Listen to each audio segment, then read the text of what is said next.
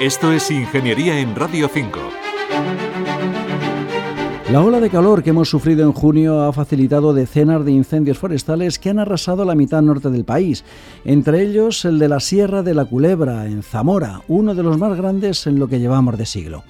Al calor y la falta de precipitaciones se suma el efecto invernadero y el cambio que se está produciendo en el modelo territorial, con el abandono de las zonas rurales. Jesús Casas, presidente de la empresa pública Traxa, advierte de que ahora hay mucha más biomasa que hace 50 años y por tanto mayor posibilidad de que se produzcan incendios. Nunca en el territorio de España, desde la época de Roma, ha habido tantos árboles como hay ahora.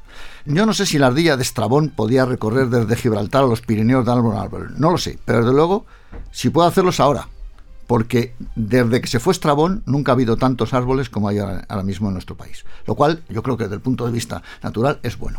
Pero claro, todo tiene su cara A y su cara B. Un aumento de la cubierta forestal, si no lleva aparejado una capacidad de gestión de esa cubierta forestal, y los montes en España son montes gestionados, no existen lugares vírgenes, supone un mayor riesgo ante determinados fenómenos como pueden ser el tema de los incendios forestales.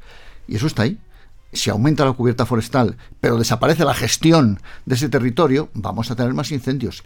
Si además incorporamos el parámetro del cambio climático, de la disminución de las precipitaciones, del aumento de la temperatura, nos arroja un resultado que es muy complicado. Efectivamente, una de las cosas que puede ocurrir en el futuro es que tengamos más cubierta forestal, sí, pero que también tengamos muchos más incendios y tenemos que estar preparados para dar respuesta. ¿no? Actualmente España es un país muy forestado, con una superficie que aumenta todos los años. Y como advierte Jesús Casas, o tenemos un modelo de gestión y de uso de la naturaleza que permita manejar este crecimiento, o al final los incendios van a ser más grandes, más intensos y más dañinos. Y en cualquier caso necesitamos de los adecuados servicios de emergencias. Una de las razones básicas de la existencia de Traxa es que somos una empresa de emergencia. Es decir, somos una empresa que se puede movilizar por las administraciones con una, yo a veces trivializo demasiado, pero es verdad, con una simple llamada telefónica, luego hay que hacer los papeles, evidentemente, porque, en fin, la burocracia existe desde Roma y afortunadamente, porque si no existiera la burocracia, a ver cómo nos habríamos entendido.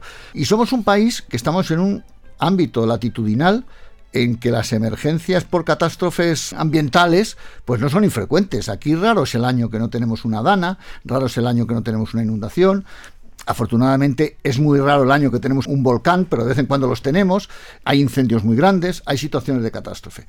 Y bueno, parece absolutamente razonable que la Administración disponga de capacidad para responder ante las catástrofes y que sea una capacidad organizada. A lo largo de la historia, los incendios forestales de origen natural han sido fundamentales para la conformación de los ecosistemas mediterráneos, aunque desde el neolítico el ser humano es el actor principal en la modelación del entorno.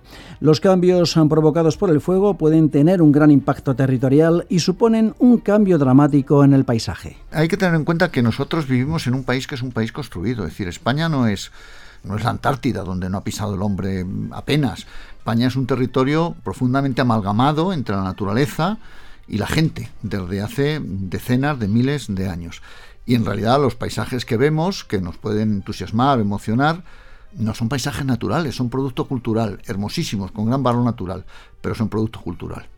Entonces, una de las razones que justifica el tratar de mantener ese patrimonio es que es consustancial a nuestra propia genética. O sea, nosotros somos así porque a lo largo de las últimas 200 generaciones, las personas que ocuparon este territorio, este terruño, lo han construido de esta forma.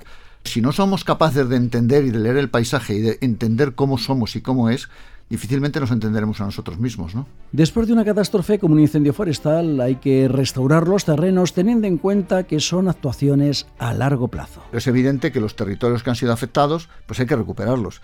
Y aunque también es cierto que muchas veces la presunta supremacía del hombre nos hace pensar que somos capaces de restaurar todas las cosas incluso mejor que lo hace la naturaleza, y a veces hay que dejar a la naturaleza que siga su curso, y tampoco hay que obsesionarse con la inmediatez, los forestales somos ingenieros que plantamos árboles para que los vean nuestros nietos, y estamos muy orgullosos de que el producto de nuestro trabajo no lo veamos nosotros, sino que lo vean nuestros nietos. Es decir, la naturaleza sabe, sabe protegerse y sabe responder, pero a veces hay que ayudarle un poco, y en caso de catástrofes, sobre todo si la catástrofes afectan a patrimonio de personas, sobre todo si las catástrofes afectan a recursos humanos o infraestructuras, pues hay que restaurar. Y yo creo que en eso sabemos hacerlo muy bien. Somos un país muy solidario y hacemos las cosas muy bien cuando se trata de arrimar el hombro. Lo hemos visto en la pandemia, lo hemos visto en el volcán.